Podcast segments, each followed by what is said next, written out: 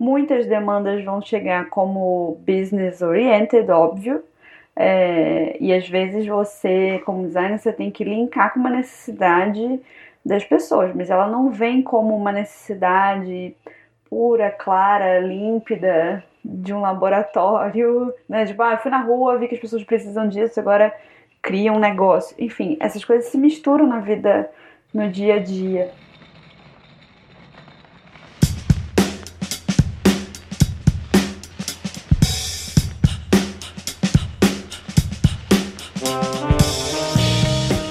Aí galera, seja bem-vinda ao décimo episódio do Inovação Lado B seu podcast que veio trazer um pouco de sagacidade ao olhar ingênuo sobre o tema.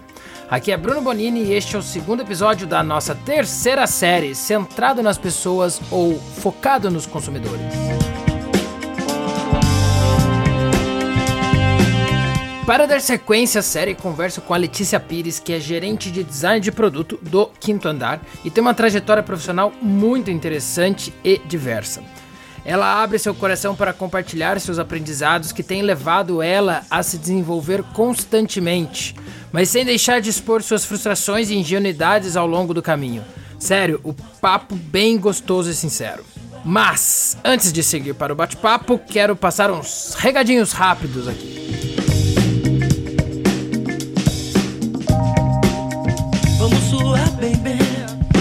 Gente, o podcast hoje já está disponível nas diversas plataformas, então se você gosta deste conteúdo, compartilha. Pode ser nas redes sociais, pode ser no trabalho ou nos grupos de WhatsApp até da família se quiser. Sério, faz uma grande diferença isso aqui para o programa. Outra coisa que ajuda em muito é fazer uma avaliação lá no iTunes. Se der 5 estrelinhas, vai ser maravilhoso. E para finalizar, se você tem algo para dizer sobre este programa, seja um feedback, seja uma sugestão de pauta ou pessoas para entrevistar, manda um alô para cá. Quem não me tem no LinkedIn, Facebook ou WhatsApp, pode mandar um e-mail para iladobpodcast, repetindo, iladobpodcast, tudo juntinho, arroba gmail.com, ok? Então, bora pra conversa!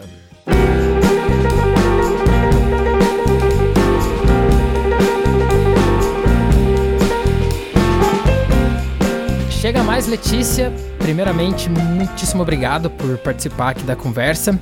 E gostaria de saber, conta aí pra gente, quem é a Letícia Pires? É difícil, né, encarar essa pergunta, quem é a Letícia Pires? Principalmente quem faz terapia já há um tempo. É...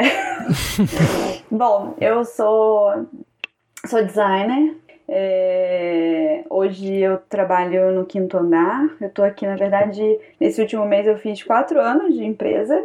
É, batendo meu próprio recorde de, de mesmo contexto, né, mesma empresa. É, hoje eu estou numa posição, né, eu, estou no time de design como gerente do, do time.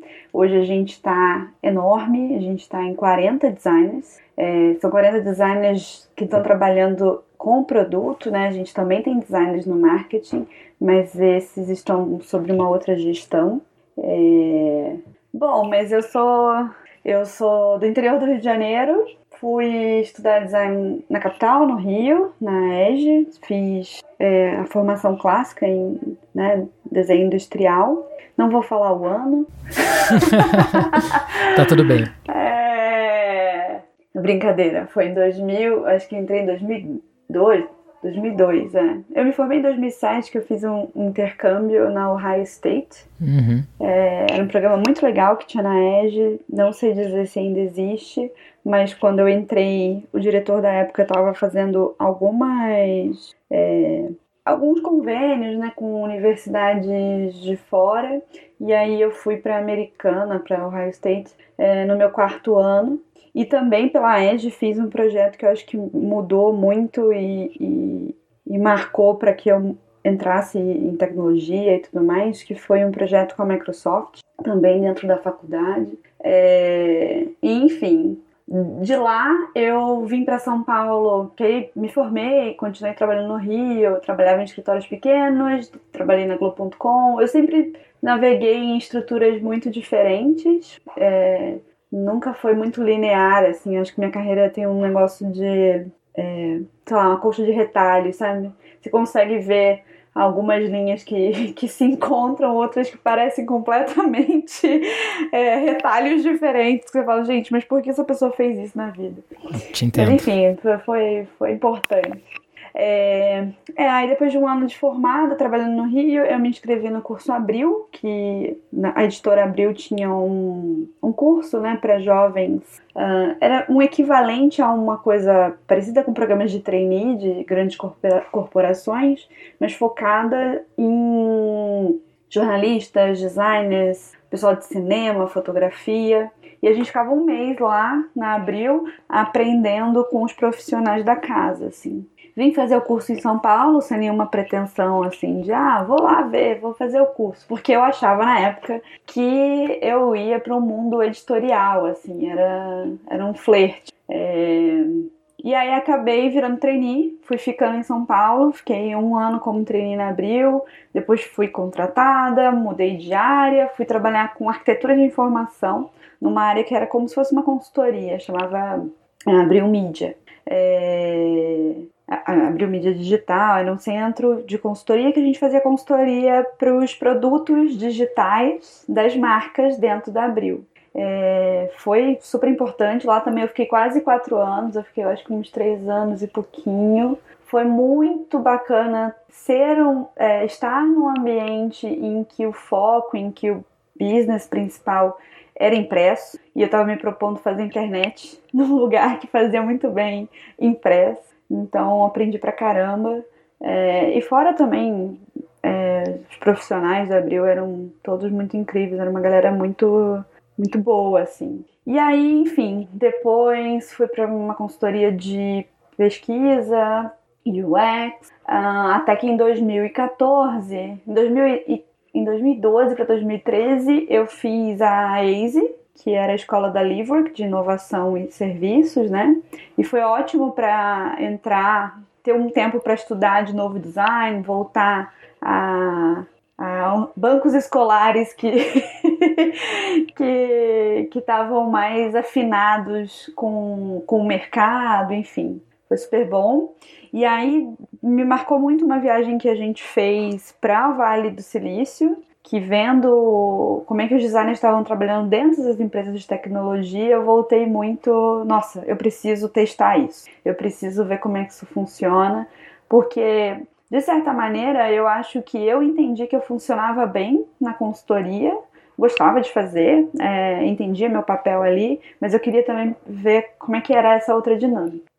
E aí em 2014 eu entrei no Veduca, que era é, era não, o Veduca ainda existe num outro formato. É, confesso que eu não sei direito é, como eles estão se posicionando agora, mas sei que a empresa existe.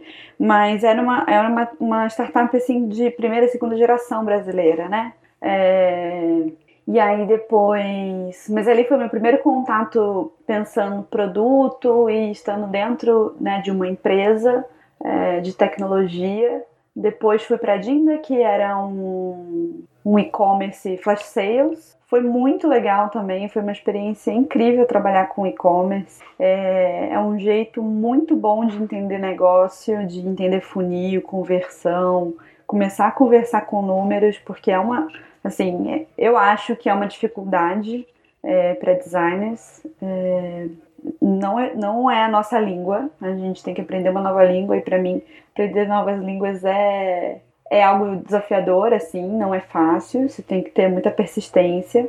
E, enfim, depois, quinto andar, e aí no quinto andar tem sido uma trajetória muito legal de acompanhar. Quando eu entrei, outro dia eu olhei, eu tive que falar aqui pro DP sobre minha matrícula e eu fui a é, funcionária 109. Que beleza.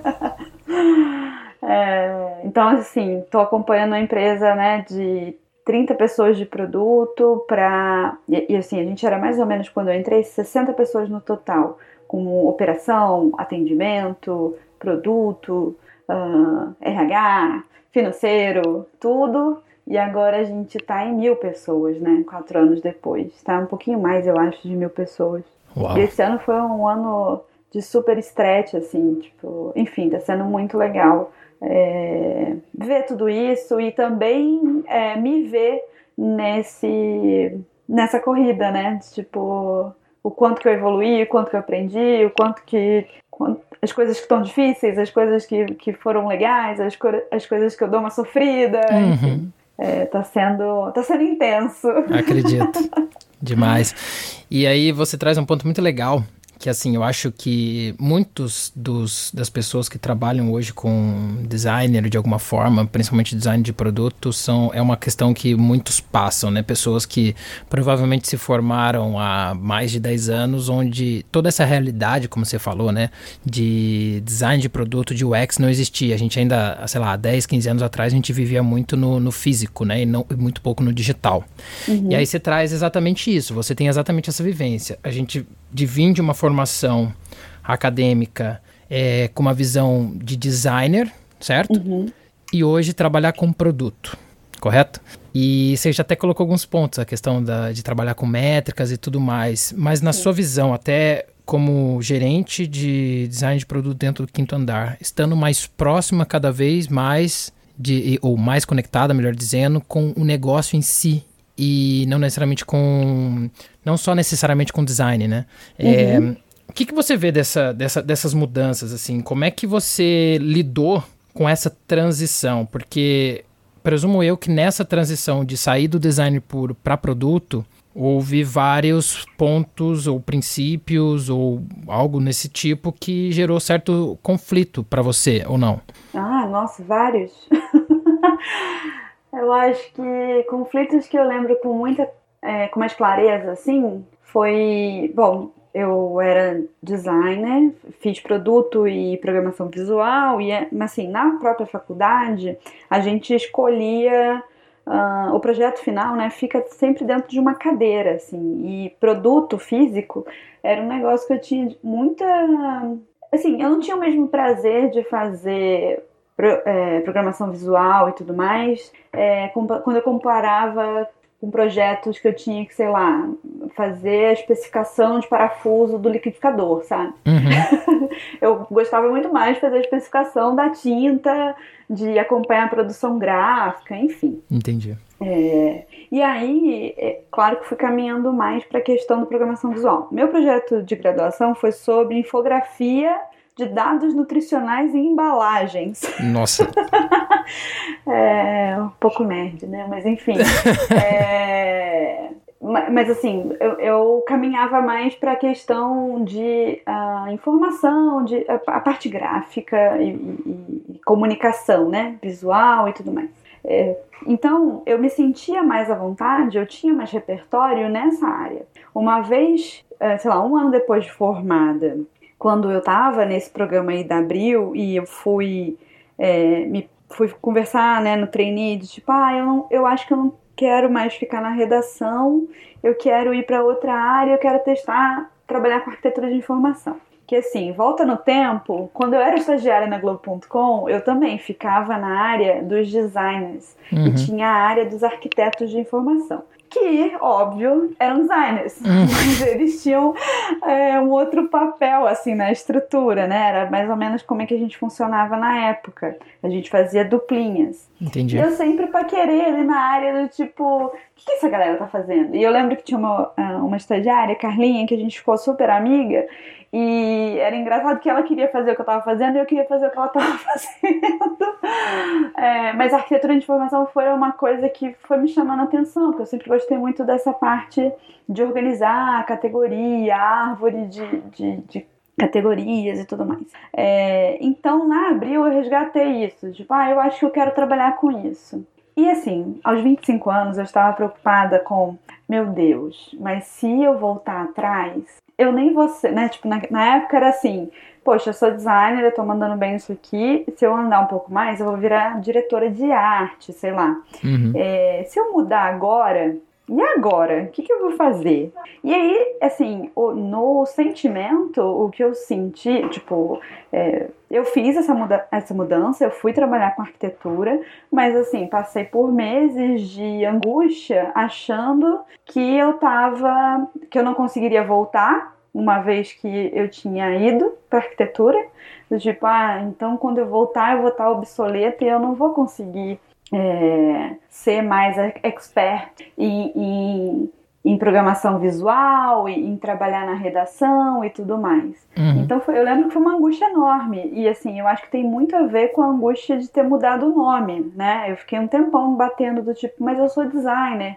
Mas aí, sei lá, todos os dias você abre é, seu perfil lá no, no no programa da, da empresa e tá lá, arquiteta de informação. É, e isso mexe com você, sabe? Então, e claro, eu tinha 25 anos, estava é, sofrendo um pouco mais, porque eu não entendia onde isso ia parar. Uhum. É, mas enfim, foi um, um, uma boa aposta. Eu acho que isso, se, hoje, olhando em retrospecto, isso super se conecta com o que eu tô fazendo hoje. Mas na época eu lembro que foi uma grande angústia.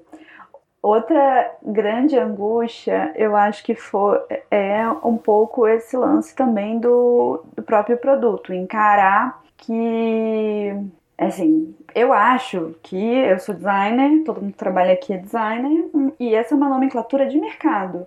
Ah, o que a gente espera de um designer aqui no Kitonari, a gente usa essa nomenclatura designer de produto, porque tem uma série de tarefas, uma série de expectativas, uh, coisas que você vai ter que, que fazer aqui dentro que, e aprender aqui dentro, uhum. que faz sentido no mercado esse nome tá, de produto. É, mas sim, hoje eu tenho clareza que eu sou designer e eu tenho os princípios de design e eu funciono, né? Tipo, minha abordagem é, é o design.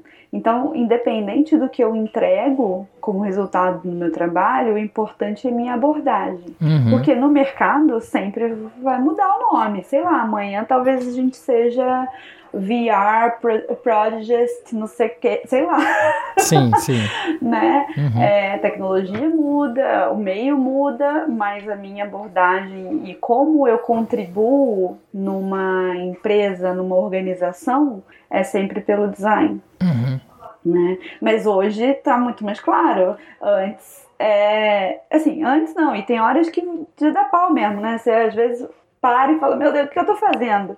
É, mas é muito mais orgânico e é muito menos. É, eu acho que a gente tem que se apegar a do tipo, beleza, o fundamento é esse, isso é o que eu sou, é minha essência, mas as coisas que eu vou entregar, elas vão mudar e pode ser que a nomenclatura não seja exatamente onde você deveria se apoiar, sabe? Sim, sim.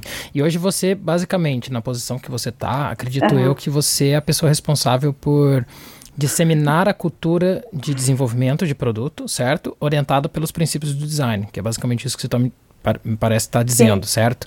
Mas Sim. só que assim, aí fica aquela pergunta, né? Vivenciando ah.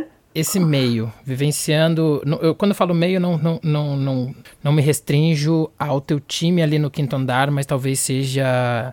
Esteja... Negócio, a, a, empresa como um todo. Isso, a empresa como um todo, ou meio comunidade UX, que é ah, o que você sim. também trabalha, né, com o pessoal muito próximo. E ali no dia a dia, né, tanto independente desses contextos, né, com as pessoas, né, eu queria entender um pouco os desafios. Você acaba lidando que eu tenho uma, uma impressão minha, daí Bruno falando mesmo, é da gente ter essa coisa muito idealizada Uhum. por conta dos princípios do design, até a, a, ideia do centrado nas pessoas, certo? Uhum. Mas na prática, no dia a dia, falando de produto, essa, esse, esse ponto de centrar nas pessoas, ele não necessariamente é algo tão, tão, tão simples. Tô correto? Como é com é que é para você? Como é que é lidar com isso? Olha, é você falou tipo, ah, você é responsável.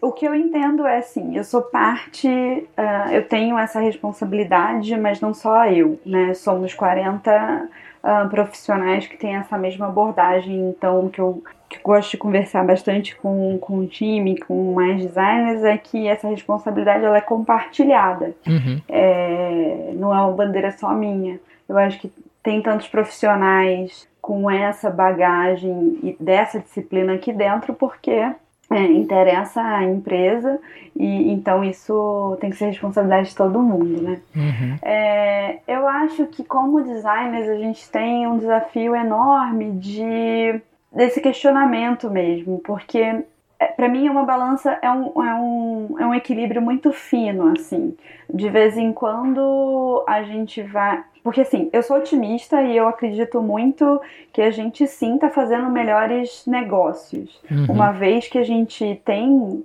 é, abordagem do design junto com o negócio, eu acho que a gente tende a trazer soluções mais bacanas, com mais transparência, linkando mais interesse, equilibrando interesses, né?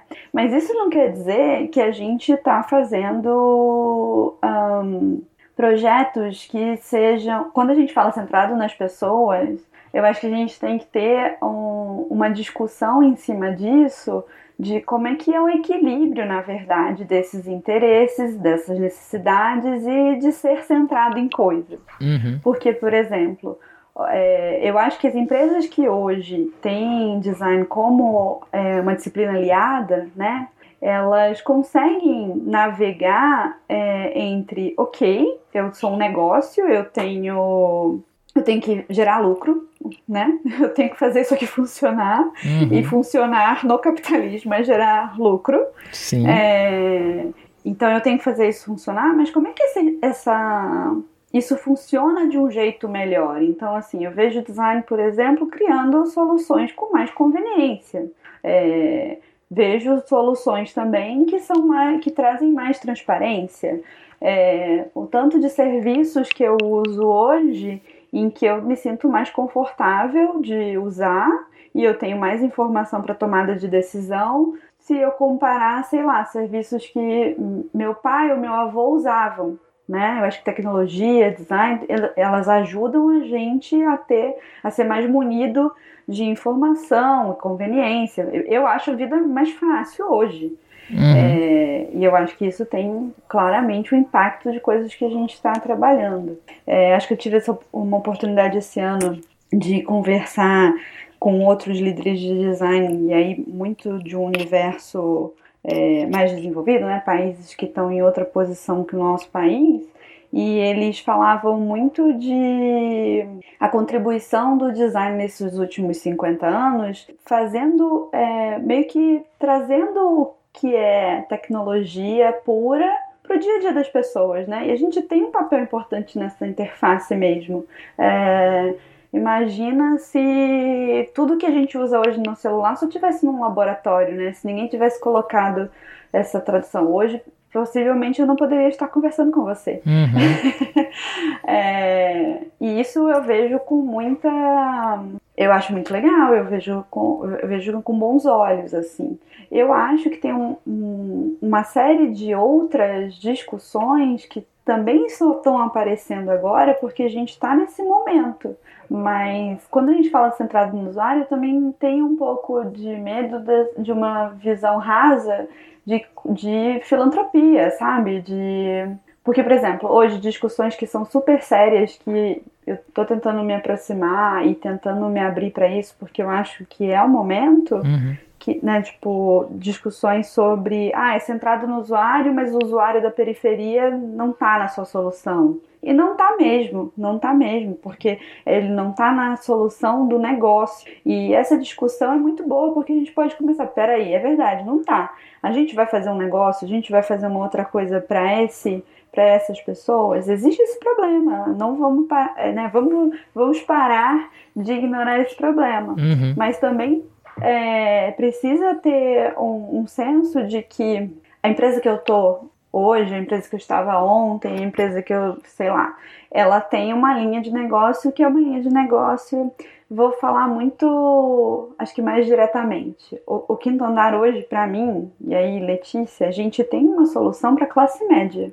Hoje a gente faz, ah, a gente consegue trazer é, conveniência, transparência, muito mais informações. Você não entra num né? É, você não entra num contrato que você não sabe que tem sim um valor de PTU tal, que tem essa e essa condição. Uhum. Igual, sei lá, eu já entrei em vários uma vez que eu já mudei de casa um monte de vezes, uhum. que só na rescisão você descobria, né? Então, ah, eu quero sair desse apartamento. Aí vinha lá ah, então, tem cláusula tal, você também tem que fazer tal coisa, enfim. Sim. É, mas ele não endereça, né? Como empresa, a gente não endereça problema de habitação no país, entendeu? São coisas diferentes. Uhum.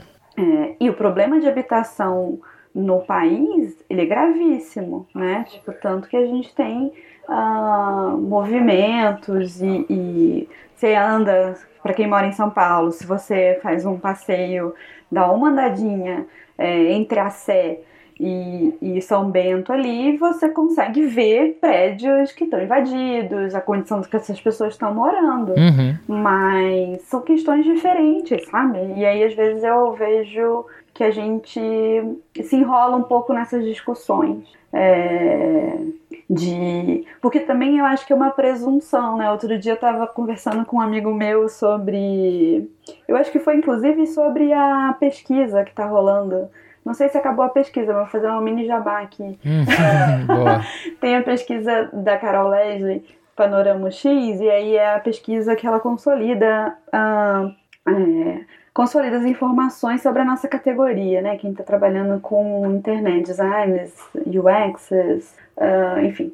E aí tinha uma pergunta lá de dados, né? Ah, é justo, não é justo? Enfim, aí a gente começou a conversar sobre isso e a gente falou sobre, tá, a solu... por exemplo, uma vez que eu tenho dados e eu sei que aquelas pessoas, elas sei lá, eu sou uma empresa de crédito uhum. e eu tenho dados e eu sei que essa pessoa é boa pagadora, que, que, é o sistema que a gente tem hoje. A gente tem um sistema que chama Score, né, nos cartões de crédito e tudo mais, uhum. que ele coloca lá uma pontuação em cima de critérios. Ah, você tem financiamento, você tem dívida, seu nome tá no SPC, Serasa, lá. É um sistema que a gente tem hoje. Sim. E aí ele vai te emprestar dinheiro ou não emprestar dinheiro, dependendo aí dessa sua nota em cima desses critérios. É, e aí, com dados, a gente tem oportunidades é, de fazer outros critérios, até mais acurados. Sim. E aí a gente entrou numa discussão de, tá, como designer, você percebe que o comportamento dessa pessoa é, ela é super compradora, ela compra tudo. E assim, uh, o dado pode virar para você e falar, olha, essa pessoa tem uma chance enorme de se endividar, de ficar mal das pernas. Uhum. E aí, o que, você vai fazer? Você vai falar, não, você não pode mais comprar. Você. E aí eu, eu fiquei pensando muito nisso, do tipo, tá, talvez o justo, o correto, no meu repertório, é falar, nossa, não, a gente não pode ficar incentivando ela a comprar nada. Uhum. Mas eu é que vou ditar isso? E, e, eu não tô respeitando a liberdade dela. Sim. Né? Então eu acho que eu, eu queria olhar com, com mais cuidado e com mais refinamento para quando a gente também se coloca muito como eu eu sou a pessoa correta que vou decidir isso e isso está justo. Está justo em cima de sua ótica. Exatamente. e, e, o combinado com outras pessoas. E será que você não está sendo prepotente achando que a sua solução é a solução, sabe? Até porque essa pessoa, se ela gosta de comprar e, e talvez ela lide com endividamento de uma forma completamente distinta a quais né, as pessoas que estão analisando esses dados lidam, né? Certo? Sim, sim. E, e... e ok. Pois é, é, é, complexo, né? Eu acho que a questão é, a gente tem que discutir mais. A gente não dá para nessa questão complexa a gente assumir uh, coisas como se a gente fosse nossa, puros de alma, uhum. né, naivos, assim, de, de, de chegar e falar, não, o design tem que ser super correto. Assim, eu acho que sim, tem, uh, a gente precisa discutir muito mais sobre ética e responsabilidade, o quanto também a gente tem que colocar na nossa conta as coisas que a gente está desenhando e coloca na mão das pessoas, porque sim, a gente influencia decisões e, e e isso precisa estar tá na pauta, uhum. mas eu, eu tenho muito medo da gente é, deixar essa discussão rasa num tanto que fica nesse fla-flu, sabe? Uhum. Ou é 0 ou é 80, né? É 8 ou é 80. É, ou você tá salvando o mundo, ou você é um grande vilão que tá, que tá trazendo uma solução que só gera lucro. Não, não. Eu acho que a gente tem que olhar mais para a realidade e falar assim: uma empresa é um, um, conjunto de pessoas, é uma organização que está é, vendo, visando lucro e sustentabilidade do próprio negócio. É, uma vez que eu tenho essa premissa, é, como é que eu, com a minha abordagem, consigo ligar os pontos e oferecer trocas que são mais transparentes, que são mais justas, que são mais convenientes, que são mais é, que tenham um equilíbrio também para ser, para que a pessoa consiga fazer as suas escolhas, né, as pessoas fazerem as suas escolhas munidas de informação e, e também com a liberdade de fazer as suas escolhas. Né? Uhum.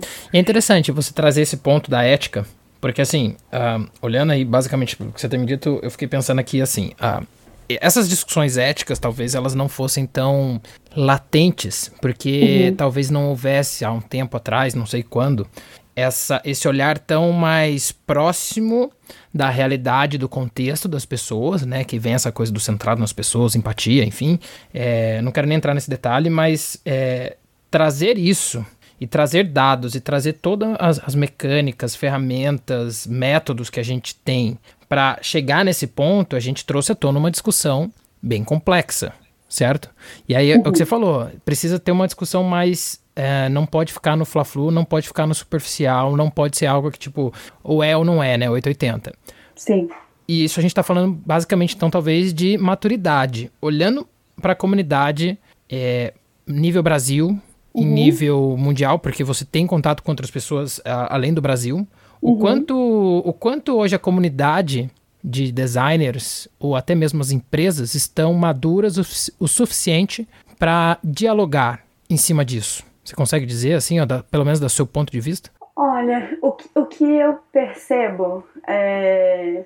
Por exemplo, eu acho que quando eu fui. É, às vezes que eu tive a oportunidade de ir lá para fora, eu vejo que, assim, pelo menos no universo de design que está trabalhando nas empresas de tecnologia, a, o gap, né, a distância entre as dificuldades e a realidade é, de um designer numa empresa de tecnologia, ele reduziu drasticamente. Uhum. Uma coisa foi a realidade de ser uma estudante no Brasil e fazer intercâmbio e ser uma estudante nos Estados Unidos. Era tipo, eu acho que como fundamento, como como a escola, né, tipo como a faculdade é, me formou, eu achei assim, não, não tinha uma diferença, mas a diferença de estrutura era gritante. Uhum.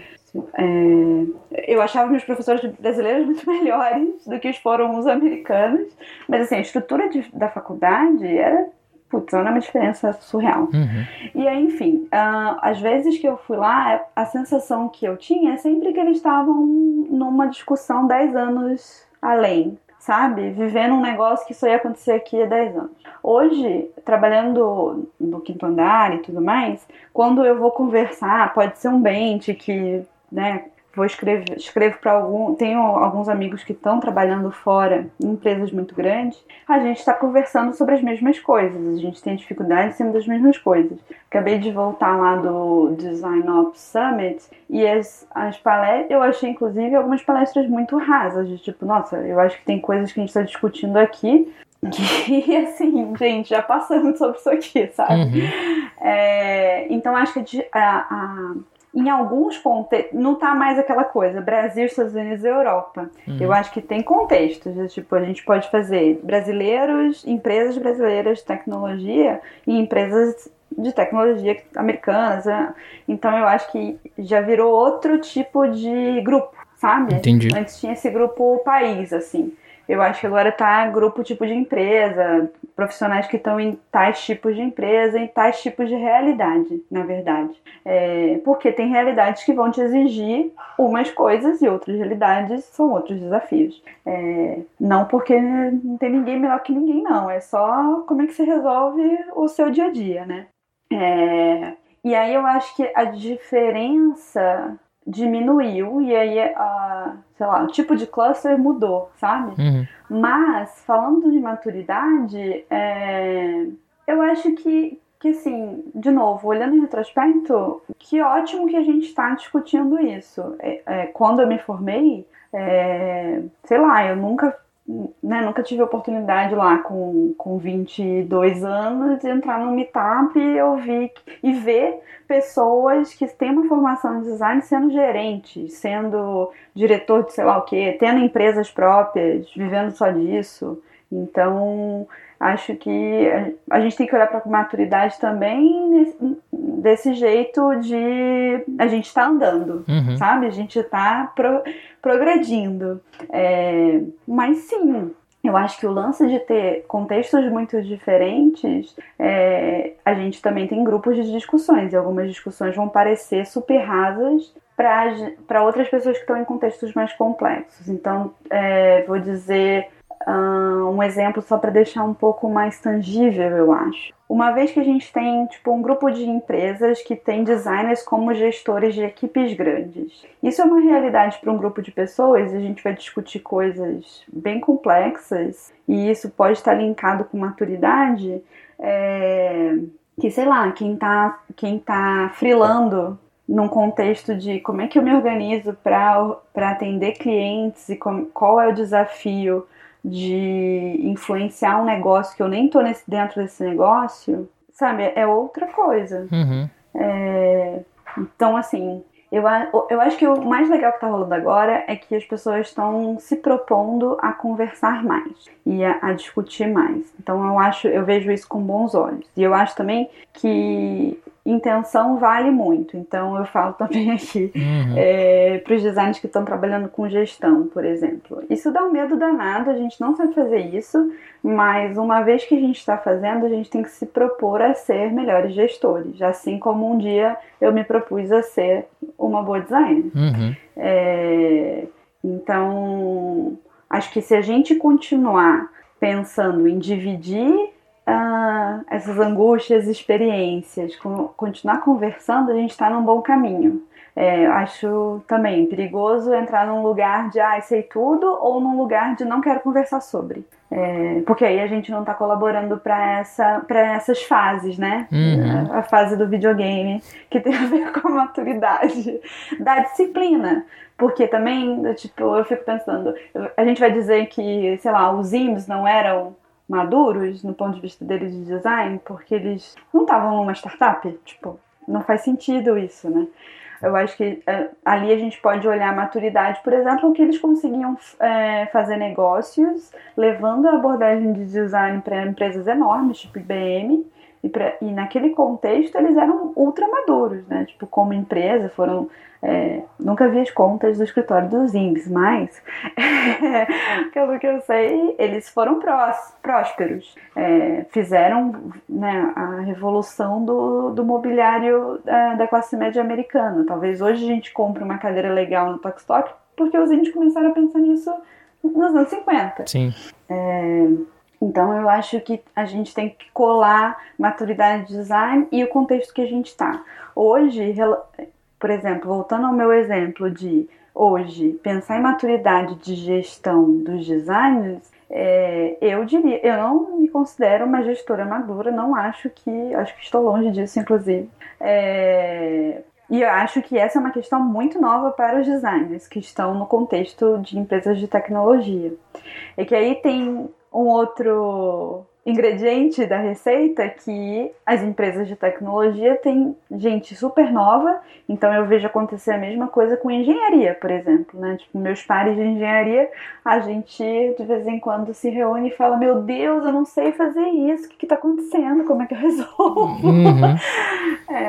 então tá acontecendo para mais disciplinas também, né? Sim. Mas é uma grande oportunidade para a gente crescer, é, aprender mais e, e evoluir, assim, eu acho isso bem bacana. E, e contribuir, porque hoje eu vejo que, assim, eu ser designer é, e agora no desafio da gestão, a, o meu olhar é, como designer me ajuda a entender algumas coisas na gestão, sabe? Que talvez se eu estivesse estudando gestão as is, eu, eu não olharia. Eu acho que tem algumas oportunidades de coisas que o design pode contribuir é, para para essa responsabilidade de ser, de ser gestora de um jeito de um jeito diferente e aí isso também faz com que eu colabore com os outros profissionais sabe Entendi. Tipo, nessa nessa interação mesmo que eu tenho com a engenharia é, às vezes para eles a primeira a minha primeira solução muitas vezes é assim então vou reunir todo mundo a gente vai fazer uma dinâmica a gente vai colocar post-it a gente vai entender qual é o problema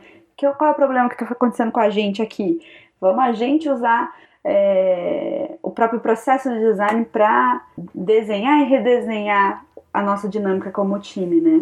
E para eles não, para eles o mindset às vezes é eu tenho um problema, eu tenho que resolver esse problema. E aí, às vezes, a gente troca de.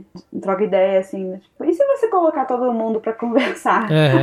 aí, aí todo mundo me olha assim, como? Eu falei, ah, eu fiz assim, assim, assado, e daí eu te ajudo. Quer levar, ó, post-it, usa esse, vê esse frame aqui, o que, que você acha? É, ao mesmo tempo também tem coisas que eles super me ajudam, de tipo, olha, Lance, acho que você tem que fazer assim, ou procurar fulano de tal, porque você tá tentando resolver um negócio sozinha e talvez não seja isso, talvez você tenha que usar a estrutura que tem, enfim, é, tem sido uma troca legal e, e, eu vejo essa troca muito, ela acontece muito porque a gente tem backgrounds diferentes, né? Sim. É porque é multidisciplinar. Claro. Se todos nós fôssemos gestores da administração, não tava rolando essa troca. Talvez não. né? E uma pergunta é, que ficou aqui comigo. Você já passou por alguma situação de ter que tomar hum. uma decisão é, que tinha uma é, tinha um conflito ético envolvido. Quando eu falo conflito ético, eu, eu até vou oh. sair do, do gestor e vamos colocar na, na tá. questão produto. Do design. É, tá. exato, exato. Seja, Nossa, ético. Ou pelo menos que você sentiu que naquela época era uma coisa, era um, era um conflito ético, nem que seja para você naquele momento, assim, você já você lembra de alguma decisão que foi muito difícil de tomar justamente por conta disso, de entrar esse conflito até internamente teu. Poxa, mas eu acreditava que era isso e a empresa que era aquilo. E achar que isso Nossa. não estava casando com a realidade? Olha, não da empresa, da, das pessoas. Eu tomei um revés aqui. que não foi da empresa, pelo contrário, tinha apoio total da empresa. A gente fez um teste aqui. É... Foi. A gente, assim, a gente sabe no quinto andar, inclusive pela lei do inclinato e tudo mais, a gente tem as despesas do condomínio, elas têm despesas que, né, que tem a ver com o uso do condomínio, então isso deveria ser. Quem deveria pagar é quem usa, ou seja, quem mora, então é o inquilino. Uhum. E tem coisas que tem a ver com conservação, é, e isso tem a ver com patrimônio, então quem deveria pagar é o proprietário. Uhum. E hoje a gente consegue fazer essa solução, ela existe graças a muita insistência, mas é, assim que eu comecei os primeiros desenhos de protótipo, para mim tava muito claro que todo mundo ia aderir, né? Do tipo, poxa, a gente tá fazendo uma coisa que é correta. Certo. Eu tô pegando despesas de um condomínio e dividindo nas responsabilidades que tem que ser, que tem que ser, uhum. né? E, nossa, os primeiros testes de protótipo, as pessoas falavam para mim algumas coisas que eu ficava desesperada. Tipo? tipo, pra que isso? Eu vou pagar condomínio, não precisa. É... E assim, era uma sensação que eu tinha que elas não me. que eu tava errando na comunicação. Uhum. É, mas em algumas instâncias era do tipo, cara, sempre foi assim, por que, que você quer mudar? Uhum. É, a vida inteira eu paguei o condomínio inteiro, por que, que você está complicando? Entendi. É, então foi muito frustrante para mim, sinceramente, porque eu tava lá pagando de, nossa, eu acho que a gente tá indo pro caminho super correto, nunca mais alguém vai pagar. E assim, eu tenho, depois desse, né, depois desse projeto, é claro que eu fiquei conversando com um monte de gente, e eu descobri que teve um monte de gente com problema. Uma amiga super próxima em mim, ela tem um contrato de 10 anos, e há 10 anos ela tá pagando a conservação do patrimônio não é dela. Sim. E na minha visão, isso é injusto. Enfim, aí ela teve que ir no PROCON, justiça e tudo mais, um, né, um desgaste enorme. Então, para mim, eu tava. A gente conseguiu implementar, hoje eu acho que as pessoas entendem, ou a maioria. Assim, o que eu acho também é que é muito uma parte enorme das pessoas, quando entra no quinto andar, só segue o jogo, do tipo, confia na gente e não sei se todas as pessoas vão lá e olham, ah, olha, é verdade, isso aqui foi para o proprietário. Uhum. É, tem um desafio também grande de conseguir fazer com que essa comunicação seja clara o suficiente para as pessoas entenderem que parte do condomínio é uma parte você paga, a outra parte é fulano que paga e tem reembolso disso. Uhum. É, mas eu acho que a gente conseguiu uma solução bacana. Só que foi super frustrante ver que assim, não estava claro para todo mundo. Tinha gente que, inclusive, estava achando que eu estava complicando a vida delas, sabe? É, que legal. É, então, para um designer é muito difícil ouvir isso, né? Boa. É, mas eu acho que ética, eu estou tentando cavar aqui, porque eu acho que seria interessante. É, mas não consigo me lembrar alguma coisa bem polêmica. É, acho que. Eu acho que não entra no ético, mas entra. Eu acho que não entra no ético. Mas eu acho que teve uma outra experiência que me marcou muito, que foi lá na, lá na Dinda mesmo. Eu. É, eu lembro quando eu entrei para trabalhar no e-commerce, eu, eu, tive uma mini crise de tipo, ah, nossa, legal, hein, designer, tô fazendo o quê? Incentivando as pessoas a comprarem. Uhum. É, que aí, de novo, nesse exemplo, eu tô dando um exemplo de como a minha cabeça foi rasa. É, e uma vez que eu tava lá, eu aprendi pra caramba e a gente tinha uma aposta dentro do marketing que nosso público eram as mães de classe média alta e tal, porque elas queriam conveniência, porque elas compram com planejamento, porque você sabe, sei lá, que sua filha é, hoje usa 20 e amanhã ela vai usar 22, 24 uhum. e você pode comprar e guardar lá que tá tudo bem. É, e aí em produto a gente começou a cavar, peraí, mas eu acho que tem uma outra oportunidade aqui. Uhum. E eu lembro que eu montei, eu peguei 100 logs de é, 100 compras que o ticket médio eram bem baixinhos é, e decidi distribuir no Google Maps é, onde estavam essas compras. E a gente descobriu que tinha muita compra na, na zona leste de São Paulo. Uhum.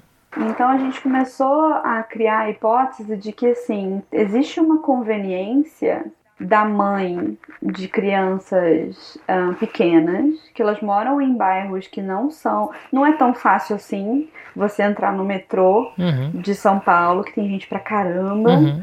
com uma criança de colo e às vezes uma criança pequena, você tem que administrar tudo isso e mais um monte de gente. E assim, não é que o metrô tá na esquina da sua casa, você tem que pegar um ônibus, depois não sei o quê. Uhum. E aí eu comecei a olhar para aquilo de um jeito que, que me foi assim, pra mim, eu acho que eu ganhei pra caramba com essa experiência, sabe? Porque aí depois, claro, depois da gente criar as hipóteses, eu fui pra parte qualitativa, conversei com um monte de mãe da periferia e aí várias pessoas que que me mostravam do tipo, elas hackeavam o jeito de pagamento. Era assim, super interessante e de alguma maneira super sofisticado o que elas estavam fazendo, uhum. E, e aí é, Acho que não, não, foi um, não foi um conflito de negócio e design, né? Do tipo, eu como designer defendendo uma coisa e a empresa defendendo uma outra. Uhum. Porque a empresa, inclusive, a gente apostou num aplicativo Android para atender essas mães. Então a gente assumia que o ticket médio era mais baixo, mas a frequência que elas compravam era muito maior. E aí a gente começou a navegar dois tipos de público. E isso veio é, de produto, né? Uhum. Tipo, complementando o marketing. Então, isso foi muito legal. É, mas eu acho que foi um conflito para mim, assim, de, de, de eu sair desse lugar raso de, ah, nossa, chateada, hein? Designer trabalhando no e-commerce. é, ai, tô incentivando as pessoas a comprarem mais. Que errada que eu sou. Uhum. Para algo que foi muito legal de ver, tipo, tinham mães que era muito importante, assim, comprar uma roupa bacana, porque para que aquilo para elas era um símbolo de cuidado com o filho, sabe? Uhum. É, e, e, aí eu acho que provavelmente quem ganhou mais nessa história fui eu, porque abriu o meu olhar assim para para esse mundo que é complexo, não é fácil, não é, não é só dizer que ah, que chateado, as pessoas estão comprando mais, ou eu não estou deixando uh, alguém X não comprar, né? Uhum. É, e aí, eu acho que essa experiência me colocou um pouco no meu lugar, assim, de tipo, cara, você faz parte de um ecossistema é, e o, o jogo é muito mais complexo do que lhe parece. Sim, total. é, mas conflito ético, exatamente, eu continuo caçando aqui dentro da minha cabeça, mas eu acho que não tem muito uma coisa. É, porque eu acho que eu trabalhei em mercados, é, tive esse privilégio, né, de de trabalhar em mercados é, que tem uma troca que tem uma troca que não é tão polêmica, sei lá, talvez eu tivesse sofrido mais se eu tivesse no, numa indústria de agrotóxicos, sabe? Uhum. Mas aí de novo, é o tanto de coisa que a gente tem que parar pra pensar, porque assim, ah, beleza, certo, errado, certo, errado, é errado, não sei o quê, mas eu não vou ignorar que hoje eu vou, depois dessa conversa com você, provavelmente eu vou para um quilo e, e tem alface lá, eu vou comer e só tem por causa do obra, sabe? Sim, tipo, sim. É, é, é muito complexo, enfim, né? São muitas nuances. Exato. Vou dar preferência para um lugar que vai me falar que é orgânico, que é produtor local, não sei o quê. Mas eu sei que não é a realidade de todo mundo, sim. né? Tipo, é, e, e, nem a minha mesmo, enfim. Com certeza. É, então, mas é, ético, acho que eu vou ficar devendo.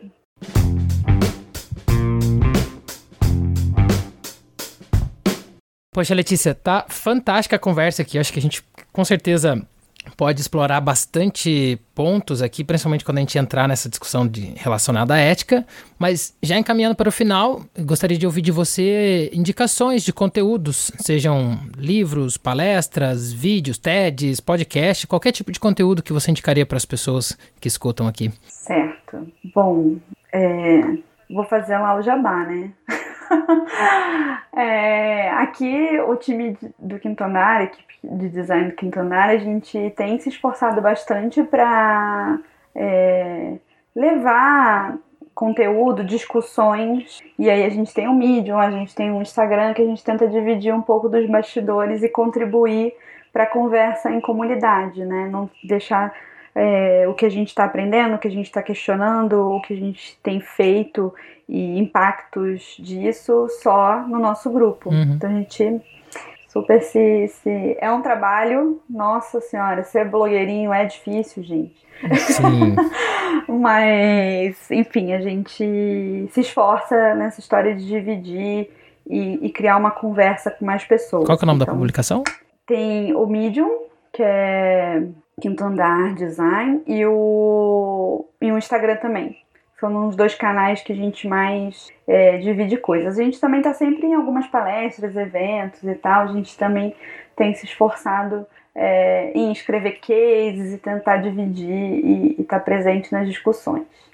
É, coisas que eu indico. É, eu tenho olhado muitas coisas de, de YouTube. Eu não era muito vídeo, não. Eu preferia ler coisas, mas eu tenho visto umas coisas interessantes em vídeo, que é, inclusive é uma coisa meio podcast, assim, porque eu não consigo assistir o vídeo, eu fico ouvindo muitas vezes, mas são os canais da é, de Stanford, da escola de business. É, é, bem legal, do tipo, eles têm inclusive algumas coisas super práticas, assim, tipo, como pedir aumento. Uau! e aí frame, sabe? Sim. Tipo, ou como você prioriza a demanda, como você organiza seu tempo. Legal. Bem interessante. Um, algumas discussões, inclusive, para mulheres, que eu acho bastante interessante, tenho procurado ler mais e entender mais. Então, são canais do, do YouTube, é, tem também da escola de Oxford, é, a Business School deles, uhum. Stanford, e, e também as publicações de negócio. Elas, às vezes, no, no modelo clássico, né, comprar a Harvard Business Review é caro pra caramba, o texto às vezes é mais denso, mas no YouTube e no Instagram também eles são mais leves, eles têm umas pilulinhas de conteúdo super bacana é, e que dão muitas pistas de autores, assim, porque eu acho super difícil entrar na lista de best-sellers de business uhum. e achar alguma coisa que me, me interessa assim de cara, sabe? Que o olho brilha, que você fala, nossa, essa capa é mal diagramada. tipo, e aí, um, essas marcas editoriais é, de business também tem a, o MIT, é, tem a revista do MIT também, que é muito legal, e aí a marca tá no Instagram também, acho que vale a pena seguir. É, podcast.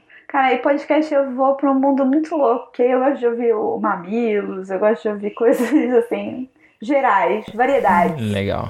Um, e, a, e newsletter também, que eu tô voltando um pouco na, no, na história do newsletters. Eu assino a newsletter da, da Julie Zu, que ela é manager do Facebook, bem interessante. Eu acho que. É, ai, eu esqueci o nome. É o um nome comprido, mas é o mesmo nome do, do da conta dela no Medium. Uhum. Que é Looking After the Glass, alguma coisa assim. Uhum. ela tem uma newsletter, eu recomendo, acho que é bem legal. Tem a newsletter do meio, que eu adoro, porque eu não vejo mais notícias porque me deprime. Sim. E aí. Mas também não dá para ficar isolado do que tá acontecendo no mundo e no nosso país. Então, acho o Medium, eles fazem uma coisa bem apurada, porque época de fake news tá, tá difícil. Sim. É, então, enfim, não é de design, né? É sobre o que tá rolando no mundo, mas eu acho muito bom a curadoria deles e é de um tamanho que eu acho que faz sentido pro meu dia a dia, assim, tipo, eu acordo e já leio, ah, beleza, aconteceu isso no governo, fulano tá falando isso, tá acontecendo isso, onde vai impactar o quê? É, e mas aí, voltando para inovação, negócios, design, eu também assino a newsletter The Brief. Uhum. Eu acho muito boa. É... Putz, acho que é isso. Poxa, fantástico. Jabazinho, jabazinho do que do oh, maravilhoso. do que de design. É, e, e, e, eu acho que tento pulverizar, porque eu acho que outra coisa também que é interessante é, é tentar é, experimentar, por exemplo, se, se comprar revista de negócio é muito duro, é muito pesado, procurar no Instagram, que talvez essa seja uma linguagem que seja mais acessível pra gente, sabe? Sim. É, então eu tento fazer esses experimentos, assim. Demais, sensacional. Letícia, mais uma vez, muitíssimo obrigado e quem sabe a gente volta a se falar com uma outra perspectiva de vida. Bruno. Obrigada a você, foi muito legal. Obrigada pela oportunidade. Como falei, vai ser interessante para mim ouvir daqui a um tempo. É, acho que é uma experiência muito legal ter o podcast e obrigada pela conversa. Obrigado eu. Um abraço. Outra.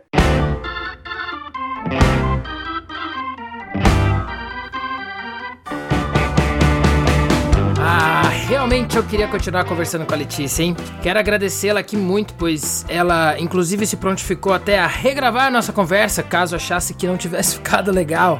E olha que a conversa ficou muito boa. Ela realmente é um amor de pessoa. Bom, para mim, a conversa com ela me tocou em dois pontos principalmente. O primeiro, quando ela mesma diz que há muitas das vezes uma discussão superficial ou até mesmo ingênua quando se trata de entender o papel do designer ao longo do processo de desenvolvimento de produtos e negócios. O segundo ponto, que é o fato de um domínio em amadurecimento, e por isso ela compartilha abertamente seus anseios e apreensões. Isso é muito valioso para dar corpo e profundidade aos debates que precisam ser feitos sobre o tema.